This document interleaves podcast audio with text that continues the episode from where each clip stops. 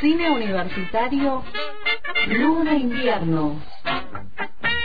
Cine y series en el mundo audiovisual. Con Estela Maris Pollán.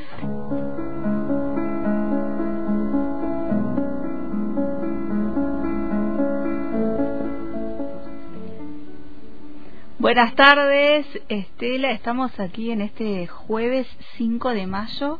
Eh, el jueves pasado decíamos, te, capaz que te llame o capaz que me vengo. Y te viniste y trajiste invitados. Sí, así Qué es. bueno. Porque es un congreso virtual, pero igual me pude ingeniar como para que de la virtualidad pasemos a la realidad. Y sí, vos sabés que vamos a hablar de un congreso que es muy importante porque eh, asisten investigadores prácticamente, es un congreso de tipo global que se llama LASA 2022. Este año el tema es polarización socioambiental y rivalidad entre grandes potencias. Entonces, bueno, eh, tenemos una, una mesa de trabajo dentro de Más Media y Cultura Popular, que es un, grupo, una sección donde estoy participando activamente y por eso traje acá a un colega, amigo, eh, también muy vinculado a la casa, que es Ricardo Aye, con el que, bueno, armamos esto y él nos va a contar un poco eh, de qué se trata. El Congreso empezó ayer con una ceremonia de inauguración. Eh, tenemos algunos eh, materiales para, para pasar. No sé si por ahí tiene Marcelo un poco de música, que es la música con que se abrió el, parte de la ceremonia. Es un tema, es un tema muy interesante, un video. Después lo vamos a colgar también.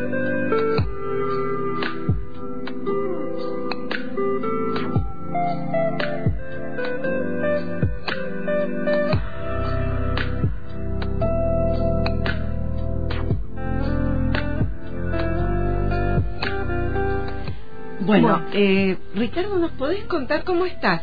¿Nos podés contar un poco de qué trata esta mesa? ¿Por qué se hace? ¿Cuánto tiempo que estamos ahí? Bueno, de a uno las preguntas. Sí, es- esto es radio en vivo. ¿no? Radio en vivo, Va- claro, se claro, escucha no cuando damos vuelta al Y micrófono las eh, hojas. y hacemos sonar las hojas Claro. y el clic del Y mouse. cuidado con, con el guion, todo ese tipo de cosas. Bueno. Eh, en primer lugar, eh, buenas tardes, ¿cómo les va? Buenas Paola, tardes. Pelle, eh, un gusto estar de vuelta en, en esta que también es mi casa. Eh, LASA es una organización que celebra este año su cuadragésimo Congreso Internacional. No son congresos pequeños, suelen ir entre 5.000 y 6.000 personas que suelen ser docentes e investigadores universitarios de todo el mundo que tienen un punto en común, que es su foco de interés colocado en América Latina. Fíjense que la convocatoria de este año es muy pertinente porque tiene que ver con la crisis de, de las grandes potencias en, en el medio de una guerra como la que tiene por escenario eh, Europa del Este. ¿no?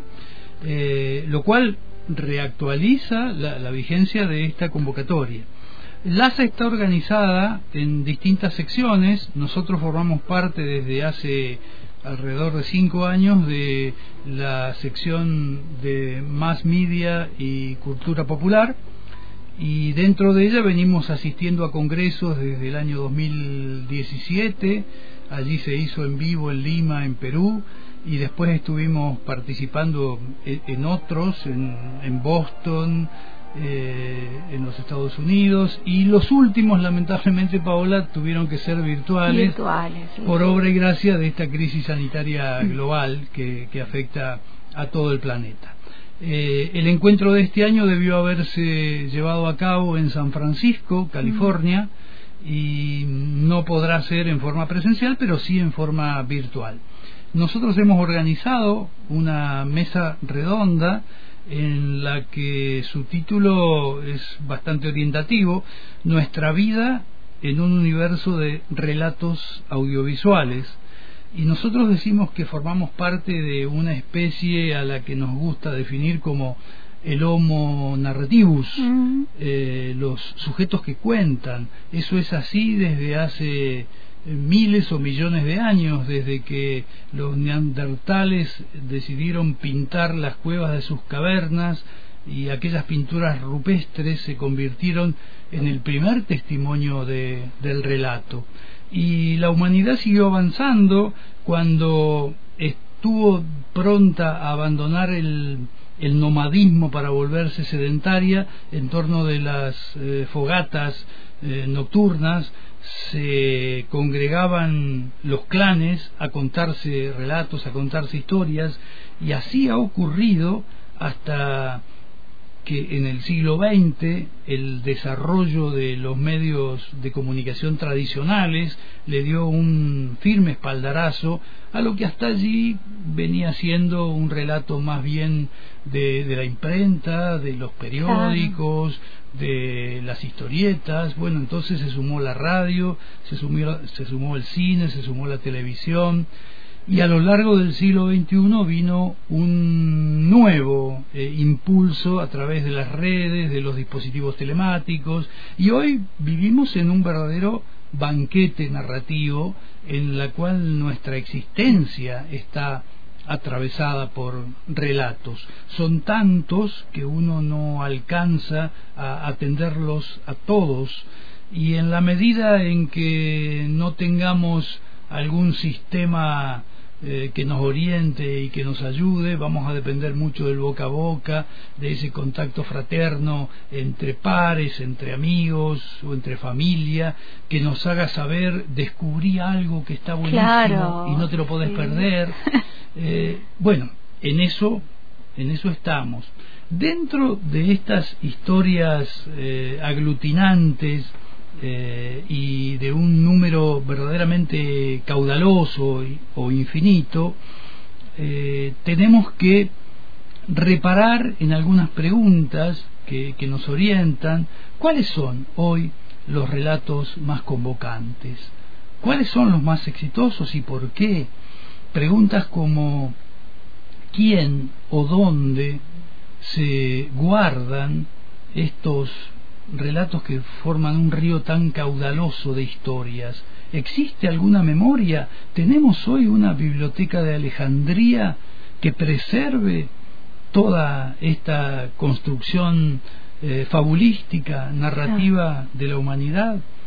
¿Con qué justeza, nos preguntamos, los relatos contemporáneos están recogiendo las transformaciones tan vigorosas que se dan en materia espacial y temporal. Eh, ¿En qué medida la crisis sanitaria por la que aún transitamos ha alterado, ha modificado la producción y también el consumo de, de relatos? Y luego un tema que nos interesa muy especialmente, muy, muy puntualmente, es una deriva narrativa que desde hace algo más de 500 años se viene produciendo, en realidad la hacemos arrancar caprichosamente nosotros eh, en la época en que Tomás Moro acuña ese concepto de, de utopía. Moro, que era un humanista, estaba buscando una palabra que le permitiera definir ese destino deseable eh, al que todos queremos arribar eh, alguna vez. Lo cierto es que con el andar de los siglos, esa utopía terminó derivando en un concepto antagónico. También fue la cultura anglosajona la que lo impuso, y ese concepto es la distopía. Y hoy estos relatos de futuros indeseables, mm. apocalípticos, en donde la humanidad naufraga, todo este tipo de relatos se han vuelto una tendencia verdaderamente imparable, están por todos lados. Hay series, hay películas, hay libros que cuentan el fin de la humanidad. Parecería ser que se pueda pensar que muchos de esos relatos eh, remiten a la ciencia ficción o a la fantasía y no es necesariamente así. Nosotros vamos a intentar pasar revista algún tipo de, relatos que podrían llegar a tener causas más que razonables. Eh, hace mm, dos o tres años un colectivo francés, eh, Parasites, Parásitos, este, creó una serie muy cortita de ocho episodios apenas y episodios breves cada uno de ellos, que se llamó Le Fondrement o El Colapso, que sin determinar una causa específica habla de un colapso de la humanidad eh, que puede tener que ver con un agotamiento del ecosistema, que puede tener que ver con la falta de alimentos para una humanidad que no para de crecer, eh, lo cierto es que allí se cruzan, se entremezclan algunas de las hipótesis más escalofriantes y más tremebundas de la humanidad. Y nada de lo que se cuenta es traído de los cabellos, es fruto de una imaginación calenturienta, es todo eh, posible. Posible, si no corregimos el rumbo. Entonces, una de nuestras inquietudes es estos relatos distópicos que hoy eh, son una multitud, están diciéndonos que ese rumbo que lleva la humanidad es inmodificable, que vamos en una ruta de colisión y nada puede cambiarla, o por el contrario, son relatos que intentan alertar a la humanidad para que corrija el rumbo cuando aún está a tiempo mm. de hacerlo. ¿En qué medida uno reflexiona acerca de todos estos temas, todas estas eh, posibilidades que entraña la narrativa cuando ve una serie, prende la televisión y sintoniza algo, cuando va al cine, cuando compra un libro o cuando lo descarga, porque hoy eh, ya los medios convencionales conviven con otras formas de apropiación de, la narrativa. En fin, son algunas de las cuestiones que nos va a interesar andar y desandar eh, mañana, que es cuando nos toca nuestra mesa redonda, en la que vamos a estar muy bien acompañados porque son colegas con las que ya venimos haciendo camino juntos. Una de ellas es eh, una querida amiga mexicana, Virginia Medina Ávila, de la Universidad Nacional Autónoma de México. Eh, la otra es María Rosa Olivera Williams, una colega uruguaya, pero que hace muchos años vive en los Estados Unidos y enseña en la Universidad de Notre Dame, en el norte de, aquel país. Y la tercera persona es eh, Ruth Solarte, que eh, también participa de la Universidad de Notre Dame. Y por la Argentina, por la Patagonia, y por nuestra ciudad estaremos Estela Maris Pogian y quien te habla, eh, tratando de acercar preguntas y si fuera posible también arriesgar alguna posible respuesta a tantos interrogantes que tenemos. Un interrogante también que me surgiera la fugacidad de estas narrativas audiovisuales actuales, ¿no? contemporáneas.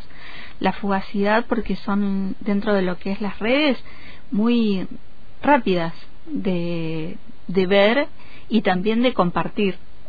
Sí, vos sabes que a mí se me ocurre pensar que eh, más allá de que los relatos eh, tengan características fugaces, me parece que es un signo de los tiempos que la humanidad convive en términos de, de fugacidad y, y, de vértigo.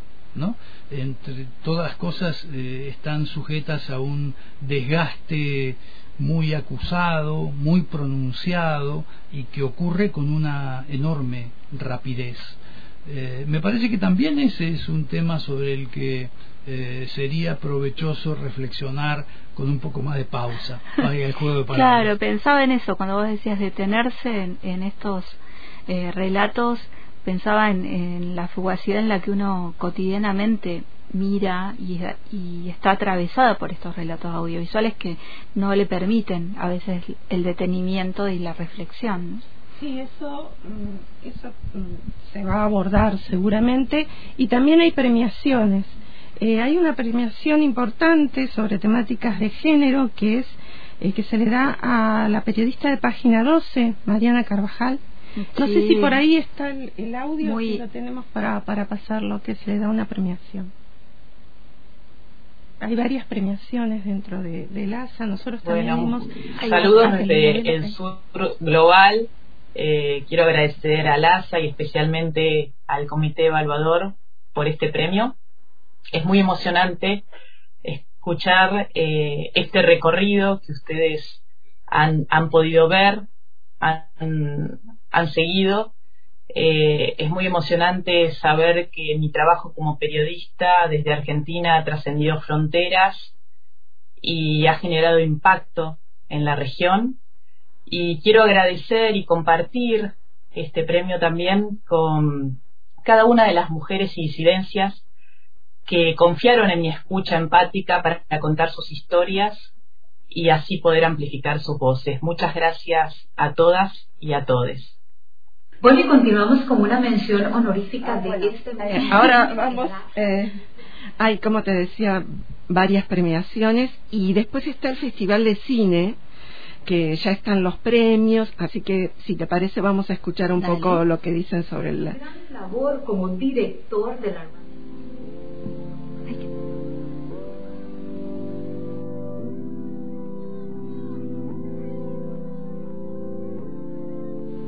Sí, la verdad que el, festival eh, está muy interesante.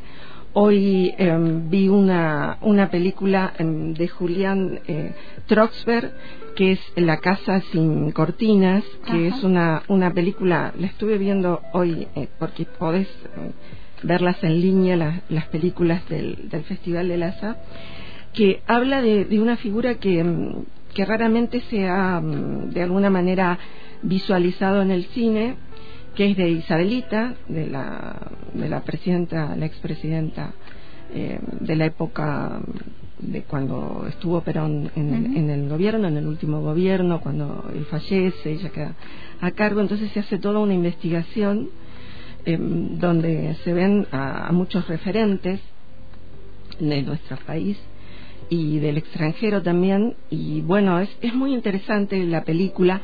Hay otras también que yo ahora van a decir cuáles son las candidatas. Sí, ahora vamos a escuchar.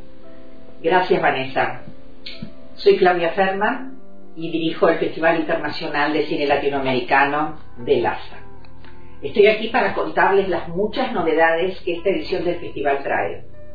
Primera novedad, 50 películas, entre cortos, largos, documentales y de ficción. Hay más documentales, por supuesto, porque esas son las necesidades del aula y de la investigación.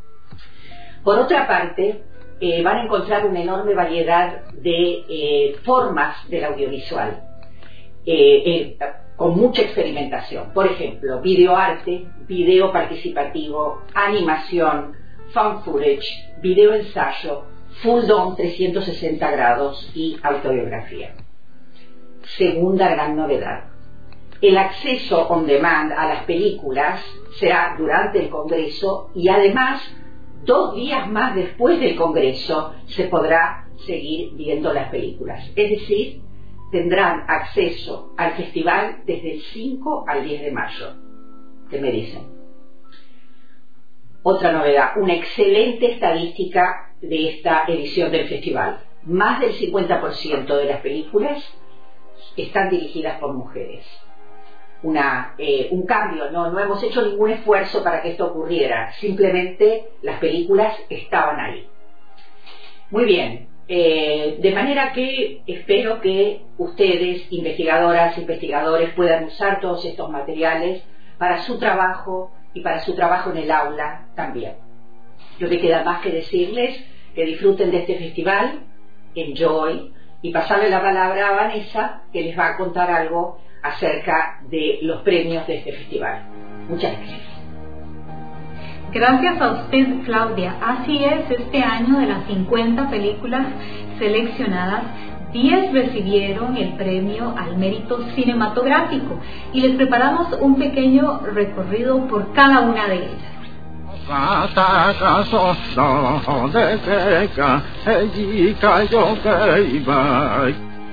Apenas el sol del director Arami Ullón.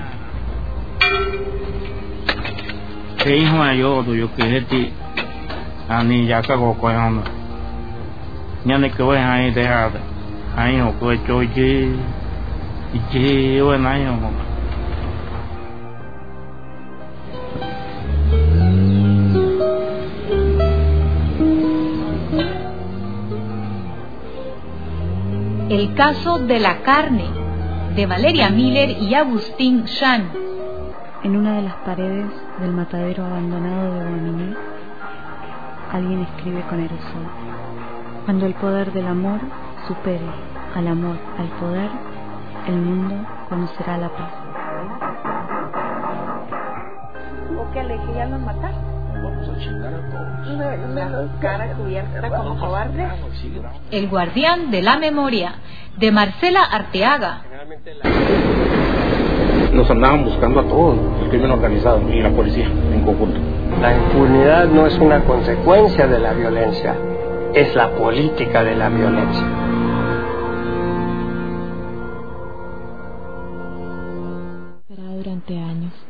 Dar su testimonio en un juicio por crímenes de lesa humanidad.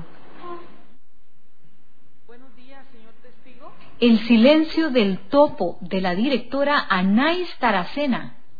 ¿Promete usted como testigo decir la verdad ante su conciencia y ante el pueblo de la República de Guatemala? Esta es la búsqueda de la historia de Elías, una historia que encontré en la palabra de otras personas, en un país en donde todavía sentimos miedo.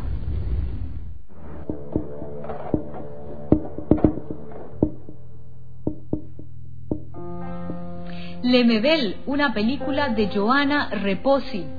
Si ese homosexual tiene sida, si ese homosexual es tercermundista, si ese homosexual es pobre, si ese homosexual es indígena, lo matan.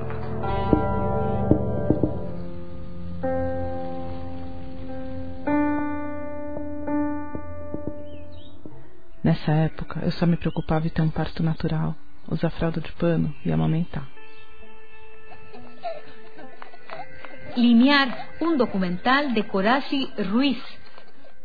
A adolescência estava tão longe que eu não imaginava o tamanho das mudanças que iam vir pela frente. Mas os anos passaram e de repente tudo mudou. Sou menina.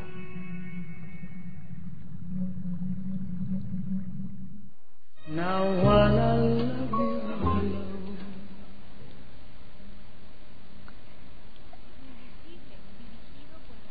Ahí estábamos Sí. escuchando. Sí, eh, son varias, después las vamos a dejar en, en la red y la verdad que vale la pena verlas, muchas están en línea. Se pueden ver eh, a través de plataformas. Se pueden ver a través de plataformas. Lo que sí, digamos, hay, hay, la ceremonia se puede ver. Después tenemos meeting eh, que también se pueden ver, pero son eh, muy pocos Ajá. porque, mm, eh, digamos, mm, para, para estar en el, dentro del, del grupo de LASA tenés que ser miembro. Es mm, todo autogestionado, es un grupo, ya lo habíamos hablado, pero bueno, igual se puede entrar a las páginas como para leer, para y luego hay algunas cuestiones que están subidas como para informarnos. ¿Querés contarnos algo más, Ricardo, de lo, de lo que vamos a hablar o de algún otro tema que te parezca? Que bueno, en realidad nosotros venimos a hablar de la sección a la que pertenecemos, de la que formamos parte, que es eh, más media y cultura popular, pero este es un encuentro, como decimos, que recibe la afluencia de investigadores de todo el mundo y de todas las disciplinas. De modo que estuve revisando el eh, intenso programa de, trabajo para estos cuatro días y hay muchísima eh, producción de, de mesas redondas, de paneles, de talleres que tienen que ver con cuestiones como eh, el feminismo, cuestiones de género, y hay muchísima, una producción enorme que tiene como foco de análisis a Cuba, la, la situación en Cuba, hay muchísimo eh, trabajo sobre eso. Eh, hay de todo, no solamente para quienes nos gusta y, y vivimos de- del estudio y el análisis de la comunicación, eh, pero dentro de la comunicación lo que a nosotros nos interesa, y ahí se tocan múltiples disciplinas, es eh, en qué medida estamos asistiendo a la construcción de un futuro posible, un futurible, o un futuro deseable, un futurable, y en qué medida eso queda reflejado en, los relatos a los que podemos eh, asistir a través de un número este, cada día eh, mayor de posibilidades, de dispositivos, de plataformas que nos acercan al mundo de la narrativa. Bueno, buenísimo toda toda la información y, y, y, bueno y felicitarles también porque son nuestros representantes dentro de ese de ese encuentro y de ese lugar en donde se reúnen en en este caso virtualmente, en otros tiempos eh, la presencialidad, pero bueno, eh, desde aquí, desde la Patagonia y desde esta universidad pública también. Sí, mm, la verdad que el, em, digamos los los trabajos que se presentaron, nosotros te decía que premiamos, estoy buscando acá sí está la, la nota de la presentación. Sí, hicimos una premiación, yo estuve en el jurado la matriz melodramática de la telenovela y los cambios culturales contemporáneos en las identidades de género, que ah, fue un, trabajo muy interesante de Rosario Sánchez Vilela. Eh, ya el título nomás. Sí, el título lo tengo por acá el artículo, después si te interesa te lo paso, hicimos una premiación, hicimos dos, hubo otra también, pero esta era de, de cultura popular y la otra, eh, participamos también eh, profesores de distintos países en el jurado y mm, fue de Perú y de, de Chile y bueno, el quien te habla. Y después también en el otro panel se premió eh, mm, a mm, artículos periodísticos. las presentaciones suelen ser en español y en, y en inglés también, porque bueno, como nace ahí el, el Festival de Laza. Bueno, estamos la verdad muy contentos. Después hay, suele haber también congresos. Por ejemplo, una vez nosotros fuimos a, a, Chile fue, ¿no? ¿Te acordás del encuentro de Chile? El encuentro del Cono Sur se hizo en, en Montevideo en el año 2018, pero solamente fue convocado el, el ala Cono Sur de, LASA. Eh, donde allí conocimos a nuestra hoy amiga María Rosa Olivera Williams, con la que, como te decía al comienzo, eh, hemos empezado a construir caminos juntos y estamos muy contentos por ello. Ella es una profesora que viene del área de las letras, eh, pero que tiene tras de sí un trabajo muy intenso en el tema de la cultura popular y de hecho hoy mismo eh, en otra de las mesas en las que ella participa va a estar hablando de la obra musical de Carlos Gardel en ah, los Estados Unidos. Claro. Y después, bueno, con Mariana Di Maggio, que es eh, la, la, profesora con la que eh, estamos de alguna manera mm, trabajando juntas en, en la sección, eh, tratamos de difundir este congreso porque es un congreso interesante que da premiaciones, da becas, eh, siempre está en, un constante movimiento de temáticas que son importantes visibilizar, visibilizarlas. Ya viste en, lo que es el panorama solamente de lo que es el Festival de Cine, que siempre, o por lo menos todo lo que dijo la directora, siempre hay renovaciones, Mm, distintas observaciones, debates. Y bueno, mm, recuerdo que el primero fue Maricruz Castro Ricalde, una profesora del TEC de Monterrey que nos invitó a Perú. Y de ahí, bueno, seguimos participando, como por supuesto en, otras actividades. En este tiempo se fue en pandemia, pero a lo largo del año con Mariana y yo estuvimos y con, con Catalina Restrepo también de Perú y de otros compañeros, em, colegas, eh, estuvimos encontrándonos y realmente siempre es muy agradable encontrarse, ¿no? Y si hay alguna observación que hacer también se hace y bueno, en eso en eso estamos y te vamos a seguir contando. No la, la próxima. Sí, sí, exacto. bueno, que disfruten eh, este encuentro desde la virtualidad eh, y, bueno, y esperamos algunas reflexiones que puedan surgir desde esta mesa Nuestra Vida en un universo de relatos audiovisuales mañana en el contexto de, este encuentro LASA 2022 en la sección más media. Gracias por acercarse. Gracias, Ricardo. Gracias a vos, Paula. Y gracias Estela, nos encontramos el próximo Nos jueves. encontramos el próximo jueves para seguir hablando de cine por las tardes. Cine Universitario Luna Invierno con Estela Maris en el hilo invisible